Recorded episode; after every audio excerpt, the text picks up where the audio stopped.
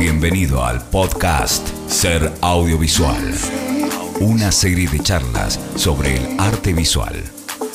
Disfrútalo. Hoy vamos a hablar del mago. ¿Quién es el mago? Es el director o, mejor dicho, el realizador. Pero ¿qué hace el director audiovisual? Muchas veces cuando le pregunto a los alumnos o a la gente, ¿qué hace un director? Es bastante gracioso porque la mayoría me dice, el director dirige. bastante curiosa la respuesta, ¿no? Por supuesto que el director dirige. Pero hoy vamos a ver un poco cuáles son las herramientas que tiene el director para ejercer su arte. Desde chico, creo que les había adelantado en alguno de los podcasts, mi padre fue uno de los primeros directores de la televisión argentina y también tuvo la oportunidad de hacer algunas películas de cine. Recuerdo en el living de, de mi casa con una gran pila de libros que llegaban de los capítulos de ficción, de aquella vieja televisión blanco y negro, muy artística, muy teatral si se quiere, a mi padre leyendo con mucho detenimiento, concentrado en la mesa, leyendo todo el libro. Después, paso a paso, que les voy a contar, encuadrando las escenas, los movimientos de los actores, en fin, haciendo todo un trabajo de guion previo a lo que iba a ser después la puesta en escena. Y aprendí eh, cómo era su sistema. Esto muchísimo tiempo antes que existiera algún lugar donde estudiar dirección audiovisual. Digo audiovisual siempre para aunar tanto lo televisivo como lo cinematográfico, ¿no? Durante mucho tiempo hubo peleas entre esto, porque decían, bueno, como que lo de televisión era un género menor, y lo cinematográfico era eh, algo así como sagrado. Si vamos un poquito más para atrás, durante mucho tiempo el teatro era la cuna de las artes y cuando aparece el cine era visto como algo bastante mediocre hasta que después empezó a crecer y a ocupar un lugar propio y a convertirse en el séptimo arte. Y lo mismo le empezó a pasar a la televisión. No era que la televisión no era, eh, digamos, eh, o era un espacio de baja calidad. El tema es que la televisión tenía otros tiempos que el cine. El cine tenía un promedio, por lo menos en Argentina, de 6-7 semanas una película, y aquí se hacía un programa, una tira en un día o un programa unitario en una semana. Entonces apretaban muchísimo los tiempos, los equipos, pensemos que una cámara antes que existiera el videotape, pesaba 250 kilos, hacer una, o 200. Una cámara Dumont pesaba 160 kilos más o menos, o sea que hacer un exterior adentro de un auto era muy engorroso moverlas.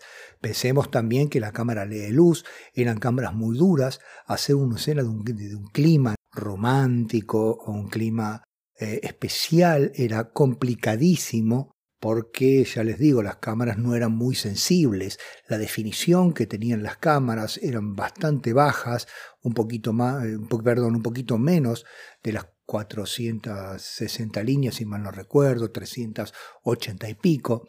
Entonces, bueno, todo eso no, no, no ayudaba mucho a que se acercara a lo cinematográfico. Hoy tenemos la gran posibilidad de hacer cine digital que abarató muchísimo los costos entonces se emparentó muchísimo lo que es televisión con el cine. Hoy tenemos la posibilidad con una pequeña cámara de hacer un exterior dentro de un auto o es muy parecido lo que los ojos perciben a lo que la cámara ve. Supongamos que quiero hacer una escena romántica en un restaurante y prácticamente podría captar con una cámara lo que ven mis ojos. La realidad se puede captar tecnológicamente tal cual mi vista la ve. Eh, entonces, bueno, eso también eh, produjo una gran explosión de realizadores audiovisuales, por suerte, y poder popularizarse el arte audiovisual. Estamos hablando en el plano eh, de la ficción, pues, por supuesto, en las redes sociales y como habíamos hablado alguna vez, el 85% de la comunicación se hace en video, tanto científica, congresos, de diversión, de eh, cultura, etc. ¿no? Entonces, estamos hablando un poco de este pasaje. Le voy a dedicar un podcast a cómo fue el proceso de la televisión blanco y negro, que era una televisión teatral, y con un trabajo de la televisión actuada, a una televisión moderna, a una televisión no actuada.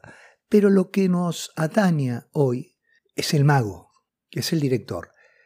¿Por qué le digo el mago? Porque él nos muestra lo que él quiere, no lo que nosotros queremos ver. Él nos muestra esos fragmentos de la realidad y nos deja nuestra imaginación lo que falta. Nuestro cerebro completa lo que el director no nos muestra. Pero ¿cómo trabaja? ¿Cuáles son sus herramientas? Vamos a ir paso por paso. Por lo menos como yo lo mamé y como lo viví. Y a posteriori lo estudié. Pero me gusta más contárselos como yo lo viví en el living de mi casa. Yo me acuerdo que me atraía mucho ver a mi papá cómo leía el libro. Después separaba cada escena con un color distinto, las que eran en piso y las que eran en exteriores, y después trabajaba escena por escena.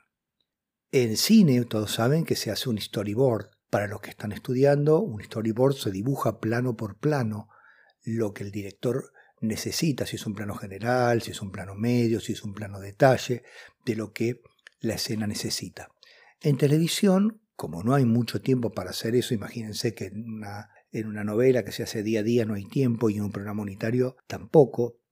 Eh, en lo audiovisual, en la televisión, se escribe a la izquierda la técnica y a la derecha la artística.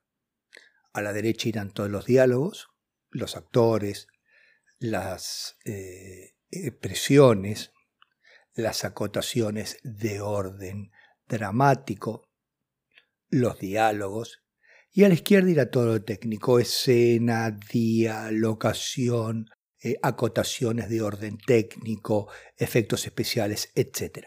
Retomando, separamos las escenas y se trabaja con cada una. Supongamos que la escena fuera Ricardo y Ana están en un bar. Entonces, a las ubicaciones se les pone un número, supongamos que el 1 es la mesa y el 2 es una barra. Entonces, Ana se levanta en un momento, que la mesa es 1, y va a la locación 2. Entonces ahí en ese pequeño gráfico, yo sé que en un tal momento Ana se levanta a la locación 2, entonces yo pongo Ana va a 2. Entonces ahí yo tengo puesta la cámara 1, la 2 y la 3, si lo estoy haciendo en el momento con un switcher o no importa, si lo estoy poniendo con las cámaras eh, sin switchar. Yo sé con qué cámara, no les voy a dar una clase ahora de realización, pero con qué cámara voy a tomar a Ana cuando se levanta y va a hacer la locación 2. Cuando se sienta el contraplano lo voy a hacer con la 3. En fin, voy a hacer un pequeño esquema del movimiento de las cámaras respecto a la posición de los actores. ¿Ok? Entonces esto lo puedo resumir en un pequeño triángulo las herramientas que tiene el director. Uno será el movimiento de los actores y la psicología de los personajes, o sea, cómo van a estar construidos esos personajes. La segunda será los movimientos de cámara y las angulaciones. Serán los travelings, serán los paneos, etcétera. Las angulaciones serán picado contra picado, supina, etcétera. La última serán los tamaños de planos y los valores narrativos, ¿no? Tamaños de planos irán desde plano general, plano medio, plano detalle, etcétera, según se necesite, y los valores narrativos de acuerdo a la emocionalidad de la escena, si son planos descriptivos, si son planos narrativos o si son planos expresivos. Con estas herramientas, con este triángulo que les acabo de explicar, son las herramientas que utiliza el director en cada escena para poder contar emocionalmente lo que está sucediendo.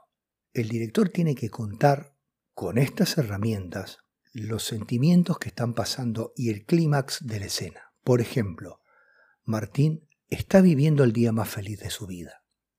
Las herramientas que el director tiene para contar la felicidad de Martín son las que les acabo de describir.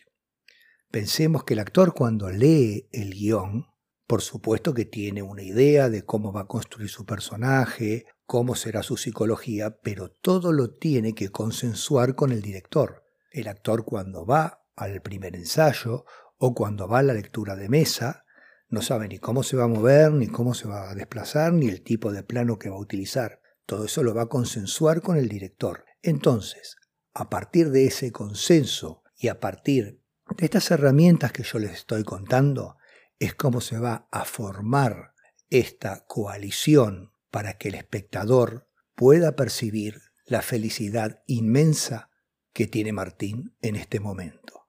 Esto que les estoy contando, estimado oyente, no es ni más ni menos que la magia del arte audiovisual. Por eso decimos que es el séptimo arte. Por hoy, hasta acá. Así termina, como les cuento, el mago, el realizador. Los espero en el próximo podcast y como les digo siempre, buena vida.